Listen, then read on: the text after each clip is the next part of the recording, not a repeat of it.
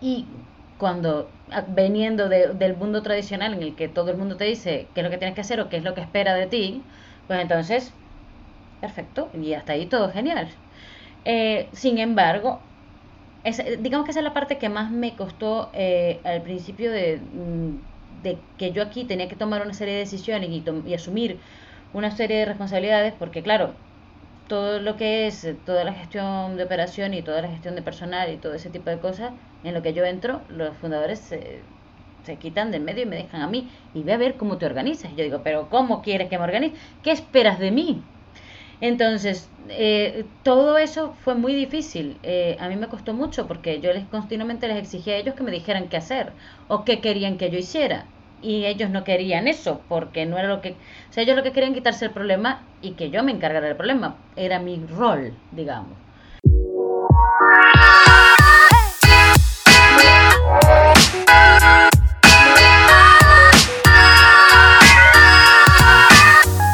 Hola, bienvenidos a este conversar. Mi propósito es inspirar a la comunidad iberoamericana para compartir historias y casos reales de autogestión. Mi invitado al día de hoy es Laura Cavada, originaria de Venezuela y el giro de la organización es marketing digital.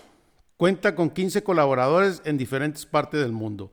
Una de sus prácticas que me llamó la atención es que tienen una jornada laboral de cuatro días. Están inspirados en el estilo Senko y cuentan con 15 colaboradores en diferentes partes del mundo.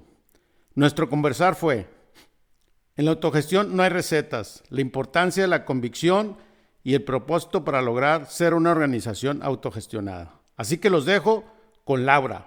Hola Laura, bienvenida, ¿cómo estás? Muy bien, hola Pancho, muchas gracias, gracias por tu invitación a participar en este podcast. Y bueno, estoy muy bien, ¿qué tal tú? Bien, bien, muy bien, muy bien, contento y feliz iniciando la semana. Y Laura, para ti, ¿qué es la autogestión? Bueno, eso, como te he comentado anteriormente, es una pregunta bastante difícil de responder porque muta, cambia y evoluciona junto con a medida que uno va avanzando en ese camino.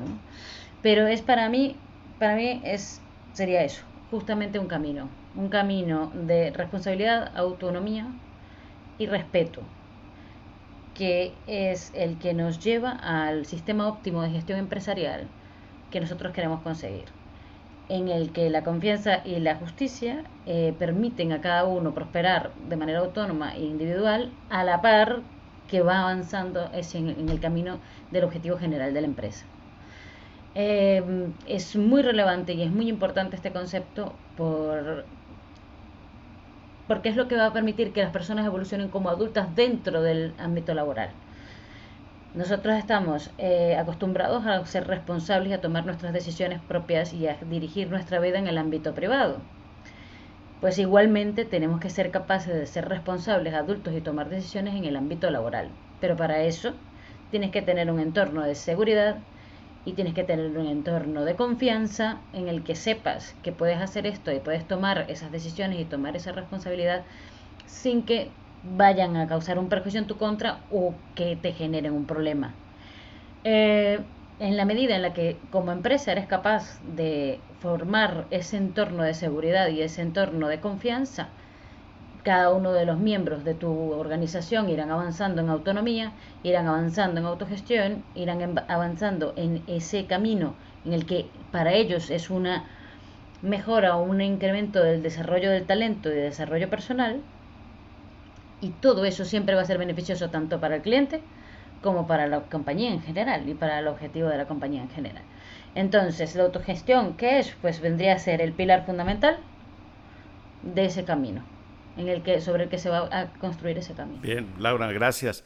Y Laura, me gustaría que pasemos un poco a, tu rol y, cómo llegas tú a estas prácticas o esta conexión, ¿qué, qué te movió y, y por qué, cómo llegas hasta aquí, ¿verdad? Claro que sí, pues mira, eh, yo actualmente eh, soy la directora de operaciones, por ponerle un nombre al, al, cargo. Estoy en la parte del área de gestión, en el área de gestión junto con los dos fundadores de la empresa. Nosotros somos uh, una empresa pequeña, una empresa familiar, eh, que tiene, nosotros nos dedicamos al desarrollo web, al marketing digital, es una pequeña empresa del mundo digital, por decirlo así, eh, que tiene una trayectoria de unos un poquito más de 15 años, que ha pasado por varias fases. En la primera fase de su historia eh, llegamos a tener 30 empleados, eh, se buscaba, se, se manejaron las, las formas de una manera más tradicional, por decirlo así. Eh, por distintas razones aquello no salió bien, hubo una gran caída y después, a partir del 2019, hubo una especie de renacer. Cuando hubo la gran caída, digamos que se quedaron solo los socios fundadores, y luego en ese renacer eh, es cuando entro yo y es cuando entran otros miembros de la familia, en este caso mi cuñado, a, empezar otra vez en ese crecimiento, en ese avance. Antes de eso, hablando personalmente, para dejarlo claro simplemente, eh, yo tengo más de 20 años de trayectoria profesional que he trabajado pues, en el sector privado en, distintos, en distintas ocupaciones. Yo he sido becaria de periodismo, he sido camarera, he sido administrativa, he sido un poco de todo y, en muchos trabajos también he sido la todera, que no es un cargo como tal, pero es esa persona que, de la que siempre tiran para lo que es necesario en ese momento. Y bueno, y aquí eh, cuando empecé con, lo, con los chicos es porque, bueno, empezó de nuevo la empresa a coger impulso y era necesario eh, asistencia en toda la parte operativa, en toda la parte de administración, en toda la parte de recursos humanos y entro para asistirles con eso. Eh, afortunadamente todo va bien y empezamos a experimentar un crecimiento relativamente rápido. Pero no queríamos hacer las cosas mal como ya las habíamos hecho, no queríamos cometer los errores del pasado y teníamos que gestionar ese crecimiento eh, siendo una empresa totalmente remota que tiene compañeros y colaboradores en distintos países del mundo.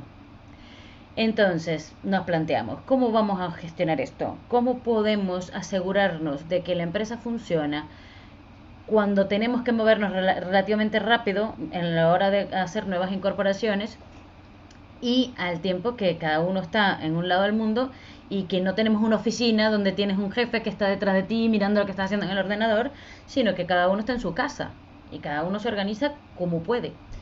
Entonces es cuando empezamos a aproximarnos a eh, la idea del, del, self-management, de la autogestión, del semco-style. Además que nosotros también nos ha preocupado siempre eh, el, el tema de la justicia en el trabajo. Nosotros creemos por nuestras creencias personales y por nuestras ideologías individuales de cada uno que, que uno tiene que estar en un ambiente de trabajo en el que se, se le trate a la gente con respeto y con y, con, y que se le valore a uno en, en su área de, en, su, en su lugar de trabajo porque nosotros pasamos más de la mitad de nuestras vidas con nuestros compañeros de trabajo nosotros le dedicamos una inmensa parte de nuestras vidas a, nuestra, a nuestras empresas que menos que aparte que te traten algo más que como si fueras un número o como si fueras un, un accesorio no, las personas tienen intereses, tienen autonomía, tienen vidas, tienen preocupaciones, tienen problemas y todo eso es parte de ese colaborador que tienes contigo.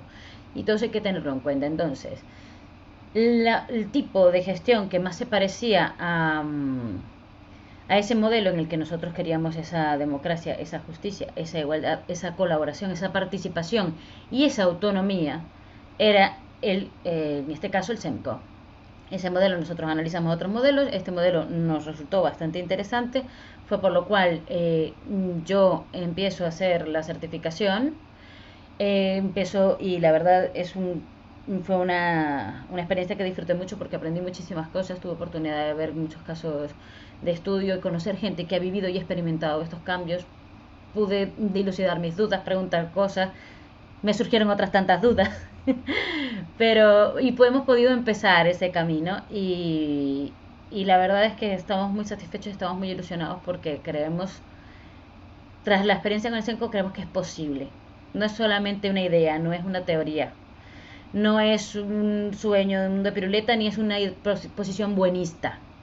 Es una manera efectiva y real y que es buena para todos, porque nosotros estamos convencidos de que el mejor negocio es en el que todas las partes ganan. No siempre tiene que ganar el mismo y no siempre el otro va a estar poniendo la otra mejilla. Lo ideal es que todos ganen.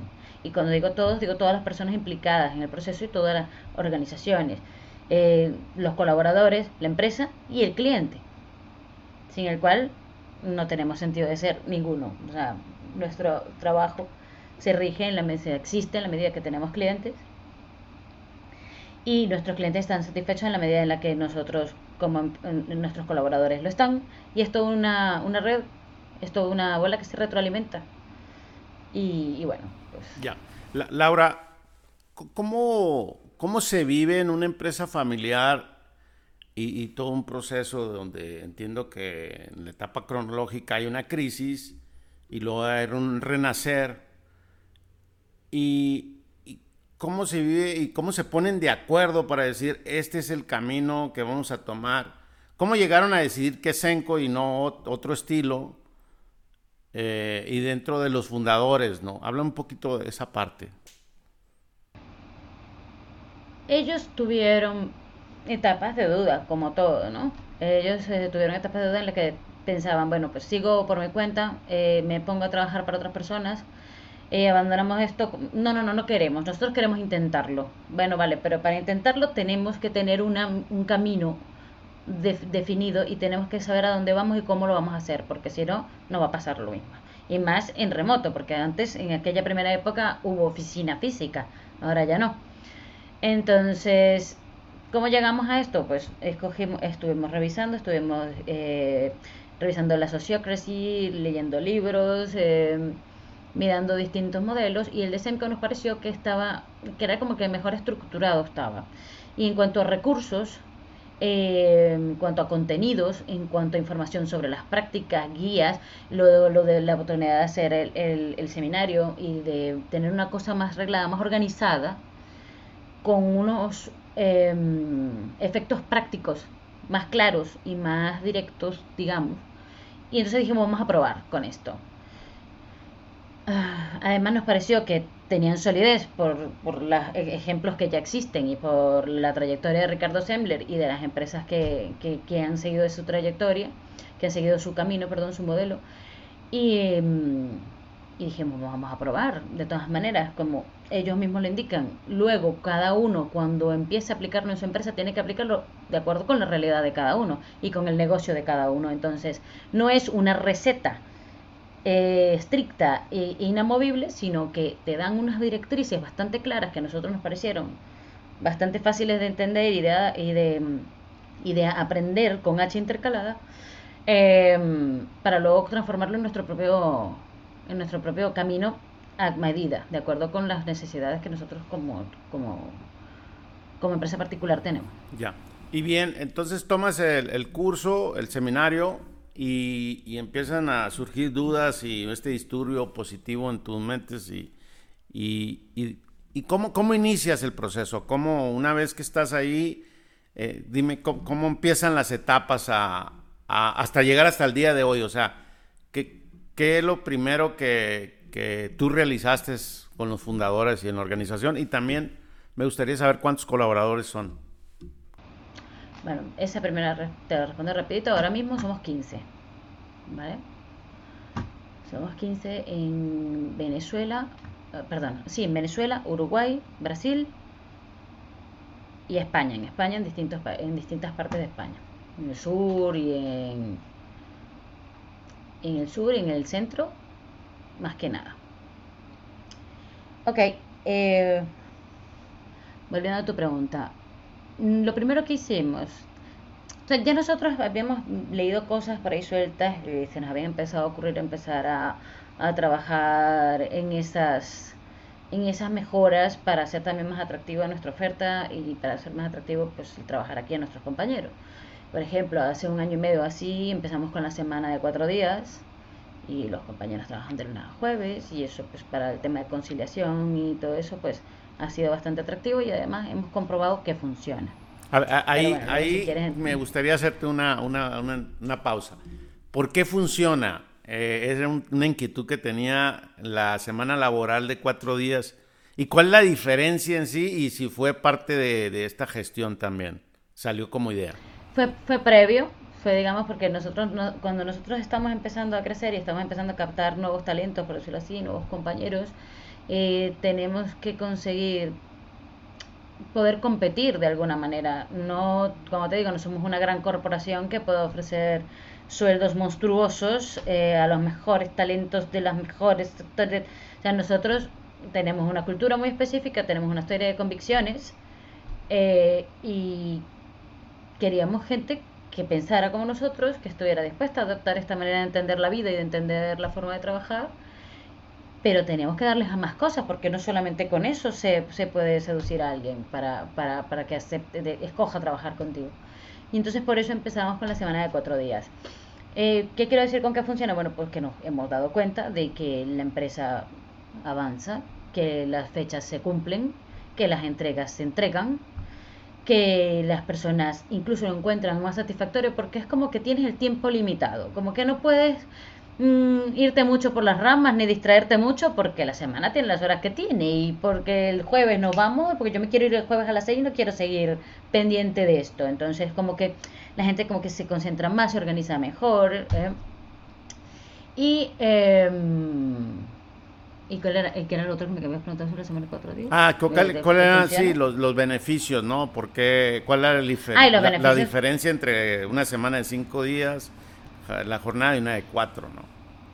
A mí me parece que a nivel de eh, todo lo que es la conciliación personal, la conciliación familiar, eh, las posibilidades que tienen las personas pues, de descansar más tiempo, de disfrutar de su familia, de organizar esos viernes, dedicarlos a pues, a labores, no sé, diligencias, cuestiones que tenga que resolver personales, no sé, sacarse un pasaporte, renovar el DNI, eh, visitar a la abuela, o sea, tantas cosas que te permiten hacer que de otra manera, pues es que no, es que todas esas cosas que son parte de tu vida y son parte de tu día a día, si las tienes que hacer el fin de semana, pues no se pueden hacer porque está todo cerrado. Entonces, yo creo que la mejora para la calidad de vida es inmediata. Claro, y acabas de mencionar es la calidad de vida y me queda claro que la eficiencia y productividad se logra porque entonces no puedes perderte del, del focus, ¿no? De, ese enfoque de, del entregable, entonces tienes que estar ahí, eh, pues bien, bien tú. Si todo el mundo apuntando hacia el mismo sitio y dentro de este plazo tenemos que cumplir, los plazos se cumplen y, las y las horas salen y, y el trabajo sale, entonces sí que funciona. Claro, es posible. Yo pensaría que también uno de, repente dudaría. ¿Cómo fue la prueba piloto que se hizo? O sea, ¿lo pusieron y lo evaluaron cuánto tiempo? ¿O ahí lo dejaron? Dijeron, bueno, ya funcionó la primera semana y... Funcionó. Eh, al principio lo hicimos con las, con las nuevas incorporaciones. Éramos cinco y entraron dos personas más y probamos. Y fue eh, kamikaze total. Nos tiramos de cabeza a ver qué pasaba. Después nos dimos cuenta de, de, ciertos fallos que habíamos cometido, porque, bueno, el primero era de lunes a jueves están todos, pero había una persona que había entrado para administración, para colaborar con la parte administrativa, y le dijimos que estuviera de martes a viernes.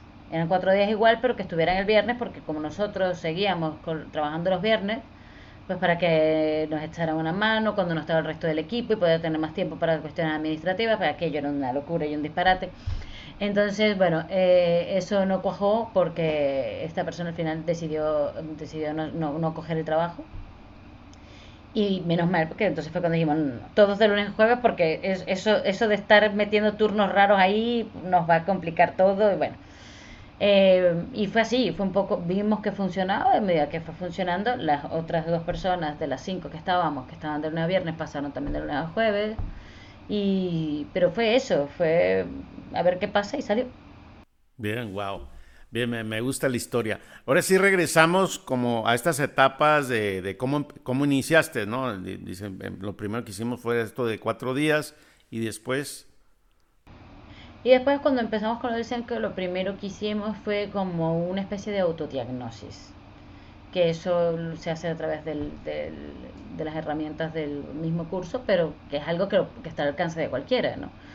Eh, que tú te plantees em, qué quieres conseguir, cuál es el nivel de autogestión que quieres en tu empresa, cuál es el nivel de, de autonomía y de independencia, a dónde quieres llegar y teniendo claro dónde quieres llegar, evalúes qué tienes y dónde estás fallando. Lo cual no quiere decir que vayas a tirar la casa por la ventana y empezar todo otra vez. Es simplemente que te diagnostiques con honestidad y con sinceridad. Entonces empezamos por ahí y resulta que, que estábamos más lejos de lo que pensábamos. Porque luego eso, uno tiene sesgo de que uno está dentro y uno no se da cuenta de que a lo mejor es más rígido de lo que cree que es.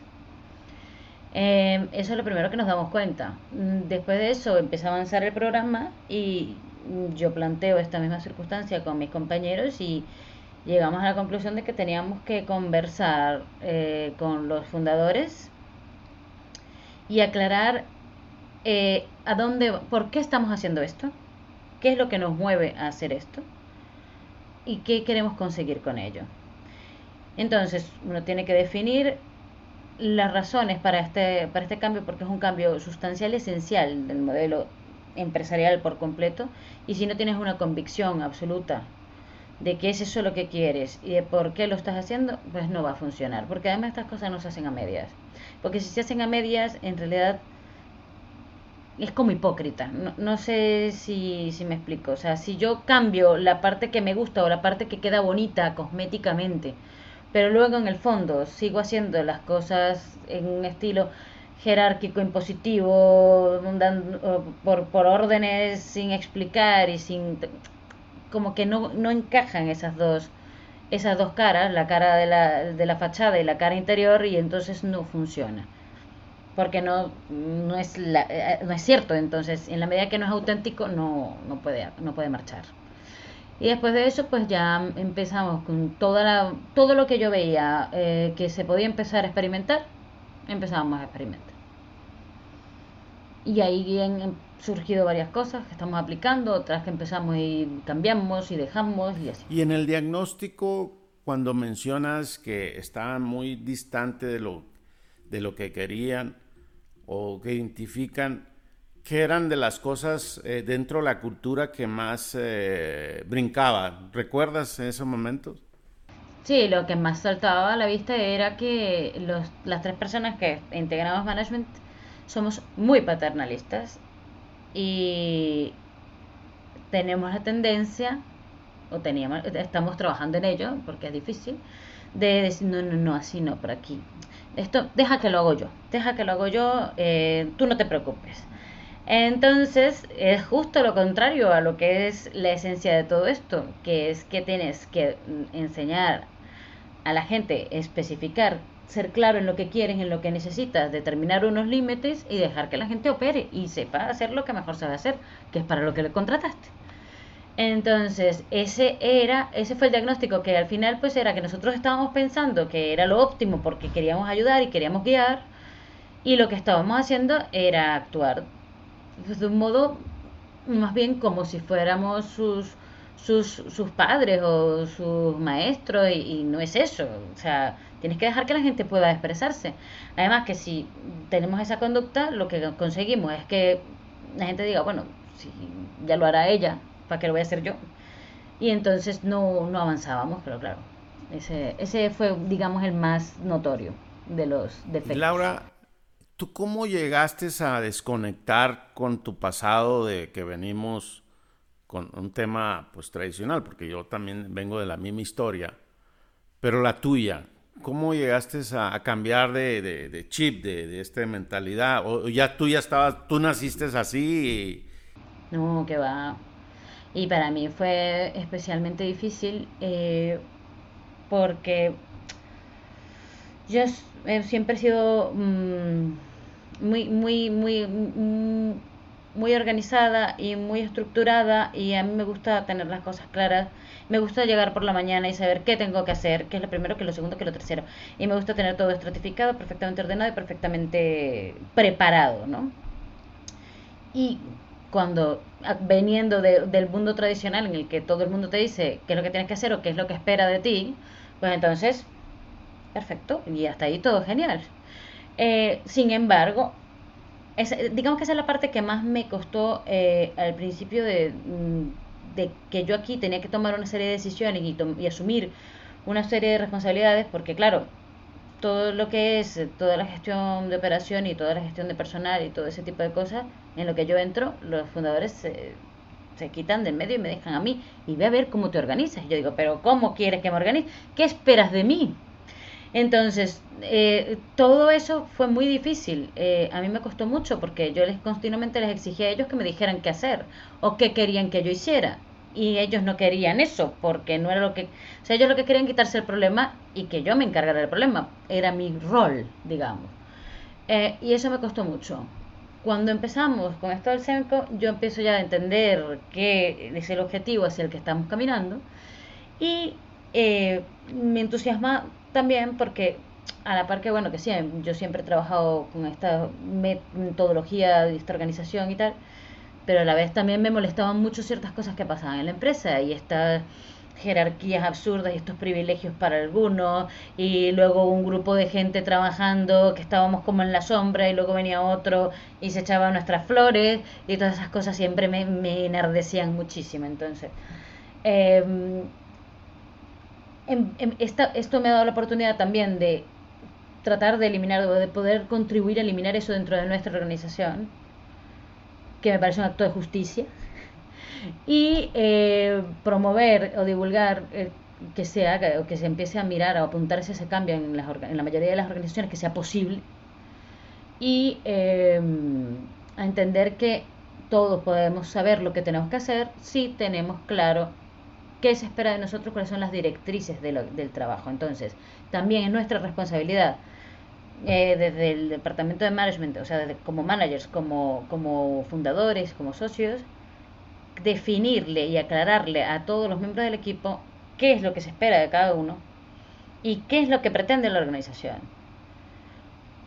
Con eso claro y con eso definido, tanto ellos como nosotros podemos avanzar hacia un mismo lugar.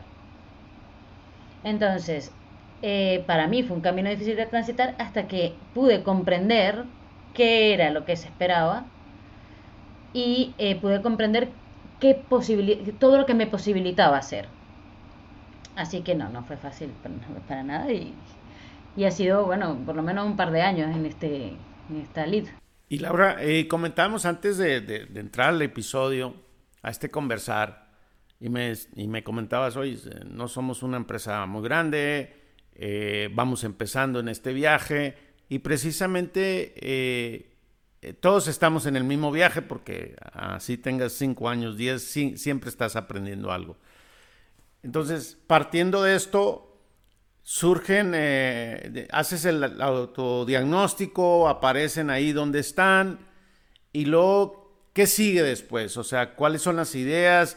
Como para dejar las prácticas y herramientas de ustedes que están haciendo lo que implementaron siguiendo al seminario y ya lo que adaptando y adoptando eh, eh, a su estilo de organización, ¿qué, ¿qué, es lo que hicieron?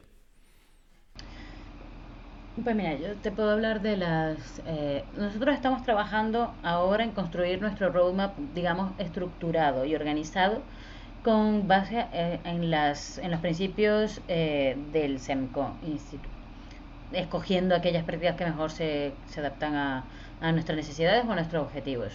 Pero te puedo hablar de varias cosas que ya estamos ah, ejecutando, porque claro, todo, como te decía, yo todo aquello que veía, aquello que veíamos que podíamos probarlo, que podíamos empezar, lo hemos hecho.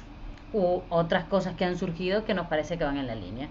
Bueno, pues, está lo de la semana de cuatro días que ya te he hablado, está lo del trabajo totalmente remoto, y luego eh, hemos incorporado a los compañeros del equipo dentro de los procesos de onboarding y los procesos de selección.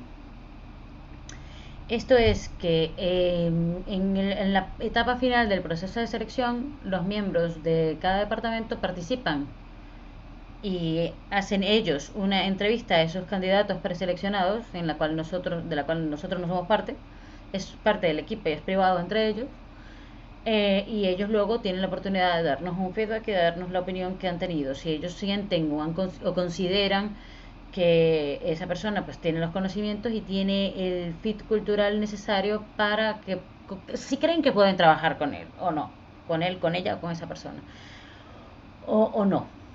Em, lo cual les da una nos parece que es bueno para todo el mundo por distintas razones. Primero porque al salirse del medio nosotros, pues tanto la persona, el candidato como los miembros del equipo tienen más libertad y autenticidad y pueden hablar sin, digamos, sin cortapisas, pueden conversar libremente. eh, los compañeros del equipo son responsables de la persona que va a entrar o no va a entrar en su equipo y tienen que tomar una decisión que es bastante importante. Y luego, pues, cuando arranque la relación laboral, es, ha sido decisión de ellos. Quiero decir, no es una imposición, no es un a mí me dio la gana, o me gustó más este, o aquel me cayó mejor, o aquel me cayó peor. Es una cuestión que ha salido del propio departamento donde esa persona va a colaborar.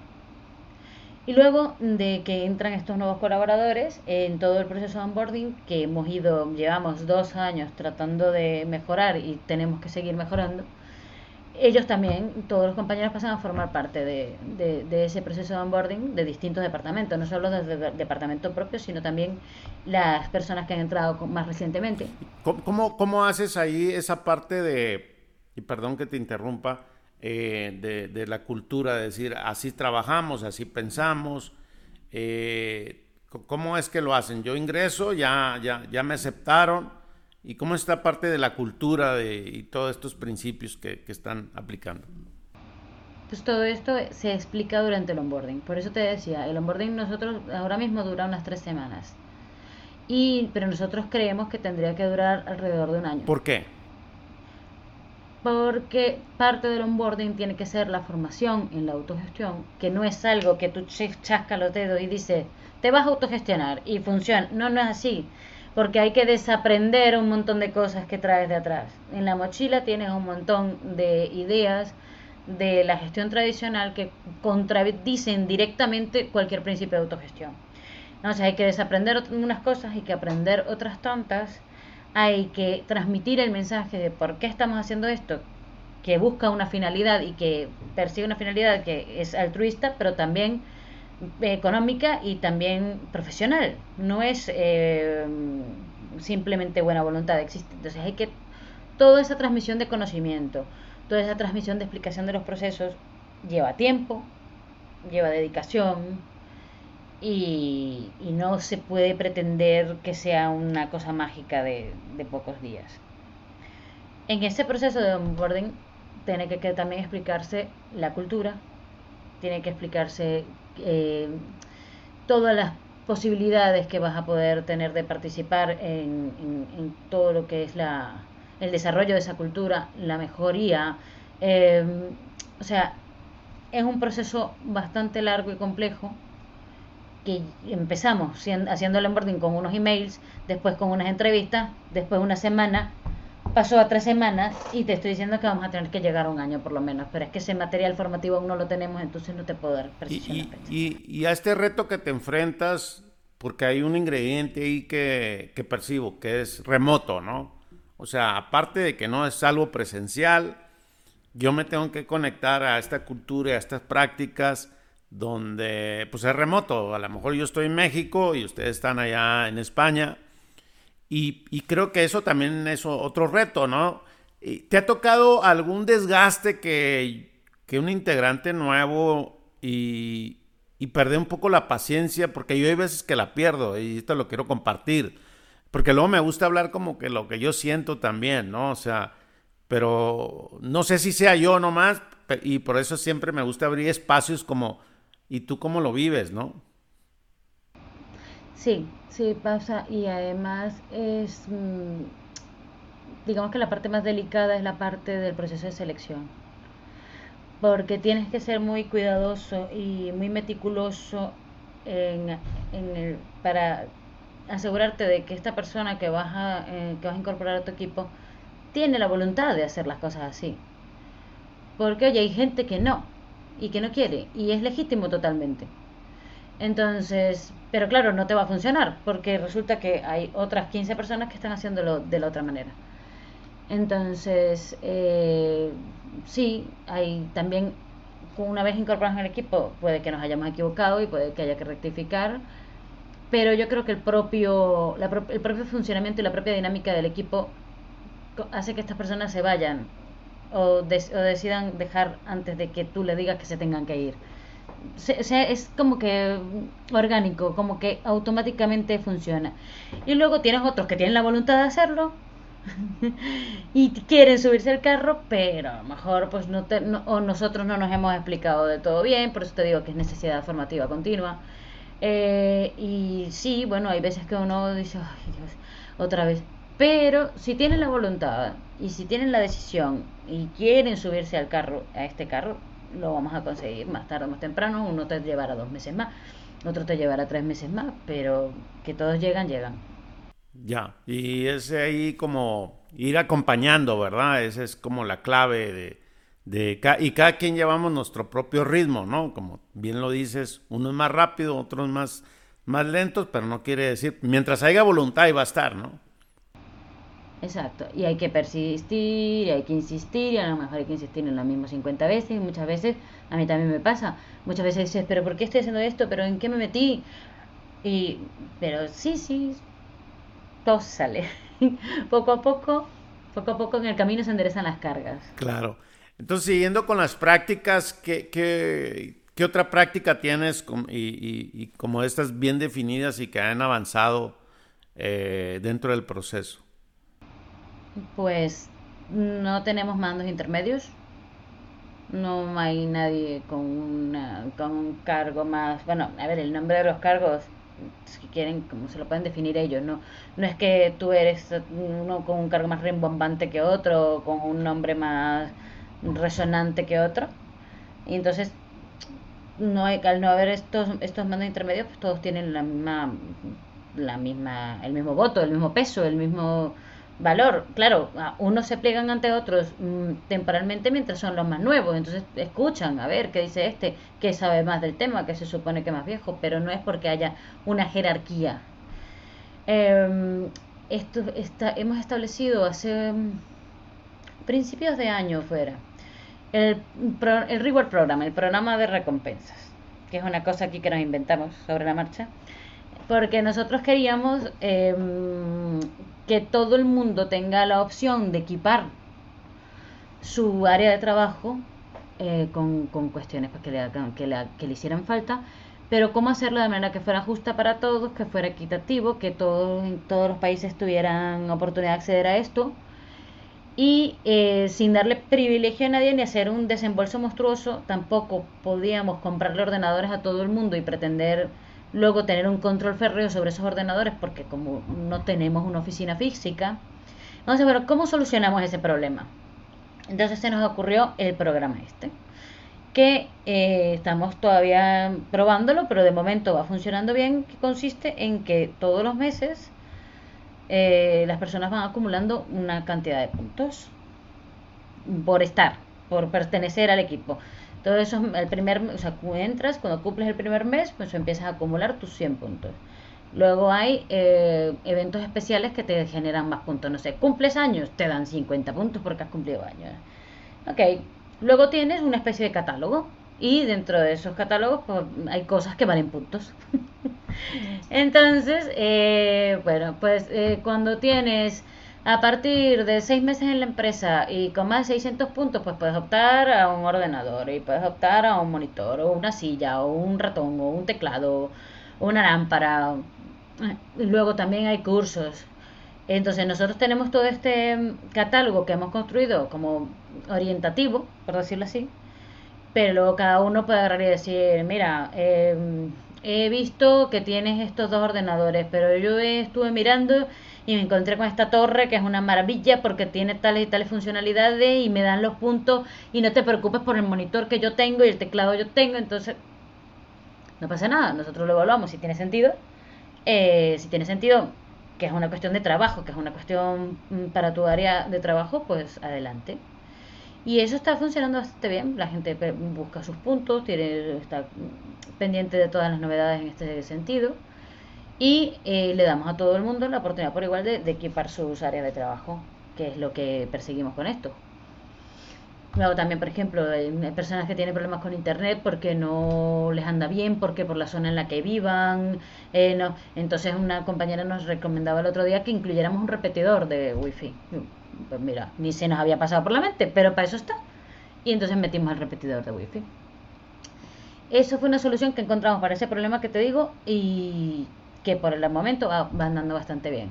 Luego, como te digo, tú tienes que definir límites y definir pues, una serie de normas para que no, o sea, para que no te vaya a generar un problema de, no sé, de que se te junte que tienes que comprar 20 ordenadores en un mes. Bueno, pues eso hay una serie de, de, de, medidas, de prácticas y de límites que tienes que organizar y que poner pues, para que eso no pase. Si tienes que comprar los 20 ordenadores, que sea en 10 meses, por ejemplo, para que no sea tan fuerte el impacto. ¿Ok? Ese es uno. El otro que tenemos, que también, eh, otra medida que implantamos hace en junio, fue las retrospectivas bimensuales. Nosotros hicimos, hacemos retrospectivas de, por, proyecto, como cualquier empresa, y en la que hicimos en junio hicimos, aparte de la de los proyectos, hablamos de nosotros. De qué nos gustaría, que tenemos como, como, empresa ahora mismo, en qué estamos, o sea, qué, nos gustaría hacer, dónde nos gustaría vernos, qué mejoraríamos, qué cambiaríamos, qué consideramos que es un riesgo, que es un defecto, em, y todas estas cosas. Y nos dimos cuenta de que era muy útil para y hacerlo con cierta frecuencia para mantener, digamos, como que el pulso a qué es lo que preocupa a cada miembro de, de, la empresa individualmente y para saber qué tenemos que atacar primero, porque a lo mejor eh, ellos ven cosas que yo no estoy viendo. O otro percibe algo que ninguno de los demás nos hemos dado cuenta. O sea, porque cada uno, como está mirando, mm, cada uno tiene una perspectiva propia, pues todos tenemos algo importante que decir, algo importante que aportar. Y no perder eso de vista es muy útil. Entonces, eh, estas reuniones las vamos a hacer cada dos meses. Esta la hemos pasado para cada tres meses porque el verano falta la mitad del personal, está todo el mundo de vacaciones.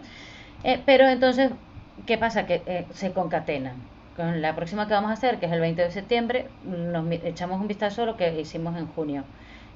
Hicimos caso, seguimos, eh, seguimos pensando lo mismo, este problema sigue existiendo, lo hemos resuelto y así seguir avanzando con la voluntad, o sea, con la participación de todos queremos en este nuevo que vamos a hacer poner un equipo de un par de voluntarios que hagan seguimiento de lo que aquello a lo que nos comprometamos.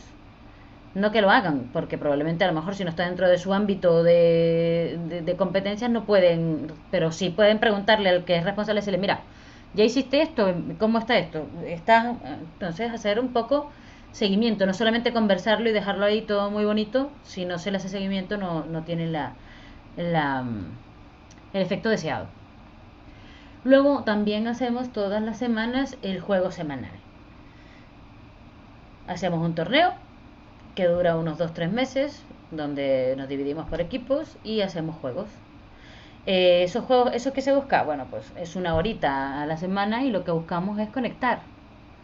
Porque si el muchacho que está en Brasil eh, es de un departamento que no tiene nada que ver con el que está en Córdoba, no hablan nunca y nosotros somos muy poquitos y estamos y no tenemos una oficina física, entonces tenemos que buscar la manera de que la gente se conozca, se vea la cara y conecte. Y que no sea con, eh, con una obligación o con una reunión de trabajo, sino que sea algo más bien lúdico, algo divertido, algo que nos permita pues, reírnos juntos. Entonces la reunión de los miércoles también, esta sí lleva ya mm, algo, no sé, tendrá un año ya, o un poquito más y, bueno, y ahora ya la gente se lanza. Al principio lo hacía yo con otra compañera y ahora ya hay gente que dice, no, no, no, nosotros somos voluntarios para organizar el próximo torneo. Entonces le ponemos nombre a los torneos, que si el torneo Harry Potter y decimos las casas a las que pertenecen. Y bueno, es una cosa lúdica, entretenida, que nos da un poquito de respiro y nos ayuda a vernos las caras, pues, o al menos una vez a la semana sin estar pensando en trabajo. Todo espontáneo y natural. Qué interesante, me gusta esa práctica. Y Laura, ¿en algún momento has dudado o has visto que esta iniciativa ah, se ha puesto en riesgo o incertidumbre, ¿no? Porque luego uno, uno, uno piensa, lo que piensas, vaya, y tienes una creencia y a la hora de, y, lo, lo, propones y empieza y como que se empieza a distorsionar. ¿Tú has vivido alguna experiencia y qué has sentido? Si tienes alguna que nos quieras compartir en lo personal. Eh, muchas veces eh, veo que es difícil eh, transmitir y explicar qué es lo que queremos. Y entonces lo que tú dices, tú accionas una cosa esperando un resultado y sale otra cosa completamente distinta, pero porque, pero claro, entonces yo digo, es que fui yo que no me expliqué bien. Entonces, dentro de todo aquello que digamos, por decirlo de alguna manera, sea culpa mía, que sea porque yo no me expresé bien, le veo fácil solución. Porque puedo seguir intentando y cambiar las palabras y cambiar la metodología y conseguir transmitirlo pero luego eh, sí me, me, frustra mucho eh, ver personas que no ponen el interés suficiente, que a lo mejor es porque no han visto todavía eh, el resultado. El resultado final que esto persigue. pero ver esa falta de motivación a lo mejor me puede desconcertar y desanimar un poco. Mm, también ver incoherencias porque es difícil ser coherente con esto, porque, pero claro, como te decía al principio, nosotros estamos en pleno proceso de transformación, estamos en pleno proceso de cambio. Todavía estamos convirtiéndonos en esa empresa autogestionada, donde cada uno pues tiene su independencia, tiene su autonomía, estamos en ello, entonces es lógico y es comprensible que todavía nos encontremos con prácticas que contravienen esa, esa finalidad. Eh, pero claro, cuando eso pasa es como, como desalentador. Perdón. Em, y ahora mismo sí es que un caso en particular no me viene a la mente, pero sí nos encontramos con esos problemas de cómo definir los límites y las Bueno, sí, te voy se me viene un ejemplo. Todas estas acciones están bien y son muy bien recibidas y son muy bien percibidas en la medida en la que vienen de un lado para otro. Pero estas acciones todas tienen que ser en las dos vías. Y tiene que haber una retroalimentación y una reciprocidad. ¿Vale? ¿Qué quiero decir con esto? Eh, todo bien, imagínate, yo te doy flexibilidad, horaria para que, bueno, si tú un día necesitas entrar más tarde, porque tienes unas cosas que hacer por la mañana y vas a salir más tarde, bueno, no pasa nada, entras más tarde, sales más tarde, es lo mismo. A mí no me, no me, no me genera un problema. Pero si luego un día, por un proyecto determinado de unos señores que están en Nueva Zelanda, yo necesito que tú te conectes a las 9 de la noche en lugar de a las 5 de la tarde, lo suyo sería que yo no te tenga que obligar y que tú no me pongas mala cara, porque es recíproco, esto va y viene. O sea, lo que, lo que nos dan tenemos que estar dispuestos a darlo y tenemos que entender que tenemos que tener la confianza para hablarlo libremente. Luego, con esto de la, de la selección de los compañeros, este es un caso en particular, em, ¿vale? Yo te doy la libertad de que tú escojas a tu compañero y que me digas, pues este candidato yo lo veo muy verde o no lo veo que vaya a encajar bien y este otro candidato me fascina. Ok, perfecto. Bueno, si luego cuando empezamos a trabajar y cuando empieza a funcionar la rueda, el, el candidato ya no es tan maravilloso como esperábamos, ¿qué hacemos? Yo no estoy ahí. Eres tú el que está todos los días trabajando codo con codo con esa persona. Y el que y quien está notando todos esos cambios o todas esas cosas que no están tan bien o que no funcionan como deberían. Bueno, pues esa tienes que tener herramientas para resolver ese conflicto o para intentar resolver ese conflicto, pero si no los tienen, igual que hemos tenido el valor de decirme, de decirnos, este está muy verde, este es el propio, este es el ideal, este es el maravilloso, tienes que tener valor de decirme, hemos intentado todo esto, esto, esto y esto, hemos explicado esto, hemos tenido estas reuniones para mirar esto, hemos dicho esto, y no se puede arreglar. Consideramos que esta persona no debería estar ya en el equipo. Claro, cuando yo le comento esto a mis chicos, mm, me miran con una cara de ¿qué? Digo, no. Es que uno le coge cariño a la gente y le digo, no, pero es que yo no te estoy diciendo ni que no le cojas cariño ni es una traición. Es simplemente la misma responsabilidad que has asumido al principio, pero al revés. No es solo para lo bueno, es para lo bueno y es para lo malo y es donde está la dificultad de comportarnos como adultos y de asumir responsabilidades con todas sus consecuencias. ¿Y cuál es la reacción de las personas cuando toca tomar una decisión con la misma responsabilidad y eso me gusta. Así como lo integraste y lo aceptaste, así es como alguien se tiene que ir porque pues parte del equipo y sobre todo que hay mucho cariño y aprecio, ¿no? Las, las personas conectan. ¿Y cuál es la reacción de las personas? Porque veo como que es, como es una de las dificultades más grandes y que le cuesta mucho trabajo a las personas. ¿no? Eh, eh, la reacción inmediata es rechazo. Es rechazo a la idea y eso, pero claro, no, no nos ha llegado a pasar aún, pero es algo que puede pasar perfectamente. Y es una de las cosas que más tenemos que trabajar. Es justamente lo que te decía, es, es una de las necesidades eh, de formación más, pero para todos, para todos los miembros del equipo, todos los que estamos. Porque todos tenemos que tener esa capacidad de, de asumir tanto lo bueno como lo malo, no solamente lo que nos conviene y nos hace felices, y lo que es guay y lo que es bonito. Ah, no, no, no. Esto, esto todo tiene dos caras. Entonces, eh, en ese sentido, tenemos que evangelizar y transmitir sin perder nunca de vista que eso es una parte de esa ventaja. Entonces yo creo que para los futuros workshops de las formaciones que tengamos programadas tendremos que explicar esto desde el principio. A lo mejor ha sido error nuestro y yo en el momento en el que les comentamos y les informamos que van a poder eh, participar del proceso de selección, les tendremos que haber avisado, oye, pero si pasa esto, también eres parte del proceso. Laura, ahorita estaba pensando en algo y no sé si, ¿cómo, cómo, cuál es tu mirada sobre este tema?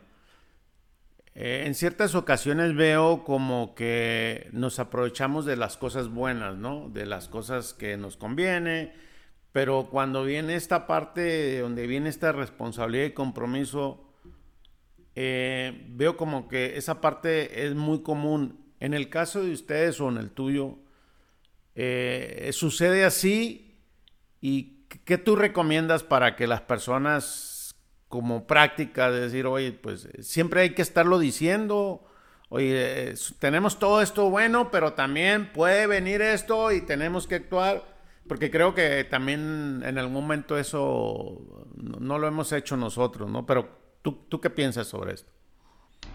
Yo creo que nos pasa a todos, pero a todos, y no solamente en el trabajo, en todos los aspectos de la vida. Todo lo bueno que te den lo vas a echar mano y eh, cuando te, si tiene un anverso vamos a decir todo, eh, eh, esto no me lo avisaron. Entonces es, es, una tendencia natural. Eso no Condición humana, ¿no? Condición humana. Exacto. No, me, no, me, parece que sea una cosa rara ni una cosa oh, sorprendente, no. Creo que es la tendencia natural de todos. Y, y ¿qué haría para solucionarlo? Pues ahora que lo estoy hablando contigo, creo que tendría que tener claro desde el principio cuando escoges las prácticas que vas a aplicar verle el anverso a todas. El, anverso y el reverso, la cosa la parte buena y la parte mala, la parte buena o la parte no tan buena, pero no tiene por qué tampoco tener una parte mala. El, el programa de recompensa no tiene parte mala, pero tiene una parte no tan buena. O sea, no voy a cambiar mis puntos por un ordenador seis veces en el año. No, hay una serie de limitaciones. Bueno, pues igual que las limitaciones en su día se explicaron, cada vez que adoptes una nueva práctica, identifica esos potenciales problemas, esos potenciales reversos y coméntalo y explícalo en el mismo momento en el que está dando la, la buena nueva, por decirlo así. Para que quede claro todo desde el principio. Todo eso tiene que quedar documentado eh, para que luego no haya mm, confusiones. Nosotros también tenemos un, un, tablero de Miro, no sé si conoces esta herramienta Miro. Vale, bueno, pues nosotros tenemos un tablero ahí, en ese tablero tenemos el programa de puntos, tenemos todos nuestros principios los principios que rigen nuestra cultura, eh, la manera en la que trabajamos, eh, cómo funciona el onboarding, todo esto, bueno, pues es un buen lugar para poner también esas prácticas con su anverso y con su reverso, de manera que, que después pues no, no nos pilla nadie desprevenidos. Eso se me ocurre sobre la marcha, hablando contigo, que podría ser una solución, una manera de abordarlo. Insistir mucho y dar mucha información porque hay que insistir y hay que insistir y hay que seguir. Claro. Laura, muchas gracias. Hoy me gustaría ser respetuoso con tu tiempo y te quería hacer, ¿cómo te gustaría cerrar este episodio? ¿Y qué mensaje? La verdad, me has dado muy buenas ideas y, todo lo contrario a lo que me mencionaste al inicio, que al contrario, creo que tienes eh, mucha creatividad y, mucho impulso con esto. ¿Qué recomendarías para este, en este viaje? Los que ya estamos, los que vamos empezando y los que están como, como ustedes, ¿no? O sea, cada quien está donde debe de estar, ¿no? Eh, sí, exacto. Bueno, yo hablando por un poco por nosotros, eh, me gustaría eh, comentarte lo que ha sido, lo que comentaba uno de nuestros fundadores en una conversación que tenía con un compañero hace un par de semanas. Siempre se ha dicho que la estructura de la empresa debe seguir a la estrategia de la empresa. Uno primero diseña una, una estrategia empresarial y luego tienes que crear una estructura que satisfaga esa o que persiga esa estrategia. Nosotros queremos conseguir lo contrario justamente. Nosotros queremos conseguir una o sea, crear una estrategia que siga a nuestra estructura, porque el objetivo final que nosotros queremos con esto, que todavía no sabemos cómo lo vamos a hacer, te lo digo desde ya, es em, que exista para todos los miembros de nuestra organización un plan de carrera, un plan de carrera diseñado en conjunto con, en armonía con la empresa y con aquello que es nuestra experticia, a lo que nos dedicamos, y a la vez en armonía con sus intereses personales y sus inquietudes profesionales y sus deseos de manera que podamos seguir avanzando juntos hacia un mismo lado. Cuando tengamos esos planes de carrera definitivos, podremos establecer una estrategia más clara y todos caminando hacia el mismo lugar.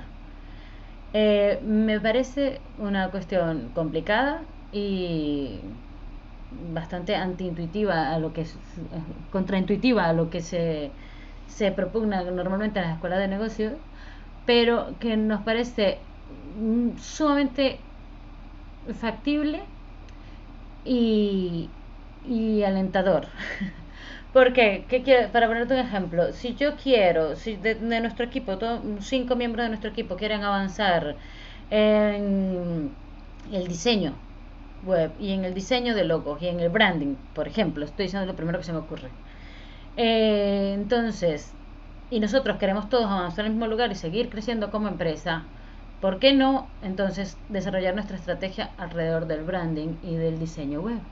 ¿Por qué tenemos que empeñarnos en hacer, no sé, arquitectura de sistemas? Yo pues eso no le interesa a nadie. nosotros estamos aquí buscando una, un, objetivo juntos.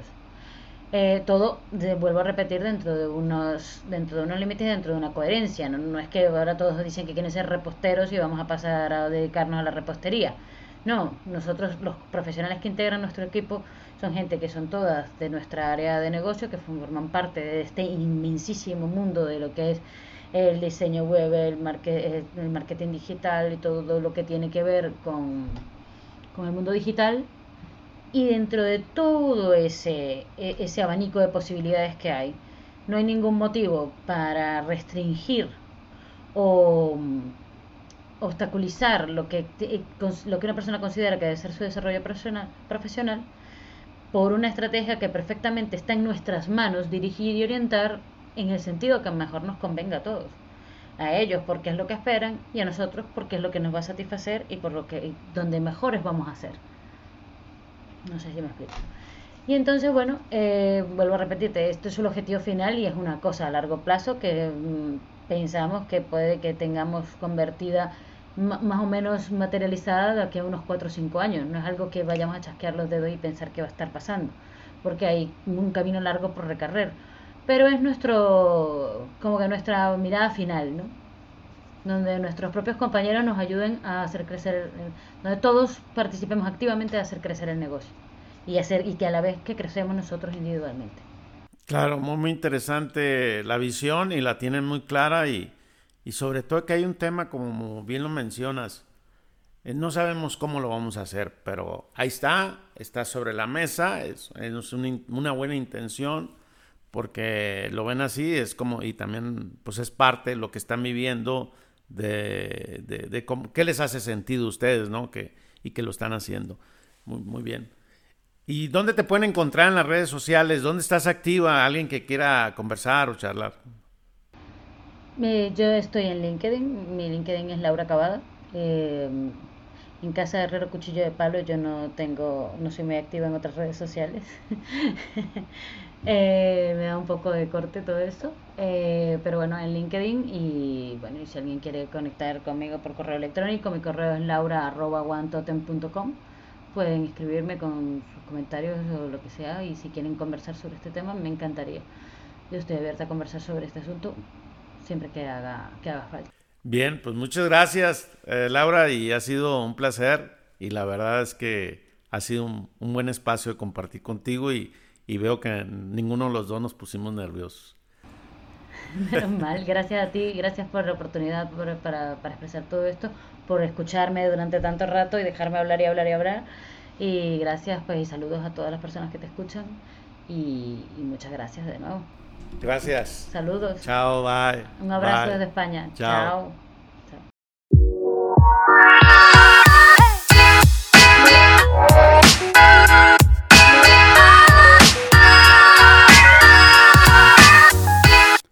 Mi aprendizaje fue cómo realizar torneos de manera de, de, juegos para integrarse y conocerse y sobre todo en un ambiente totalmente remoto. Te invito a que califiques con 5 estrellas este episodio y compártelo. Suscríbete a nuestro canal de YouTube donde encontrarás todos los episodios.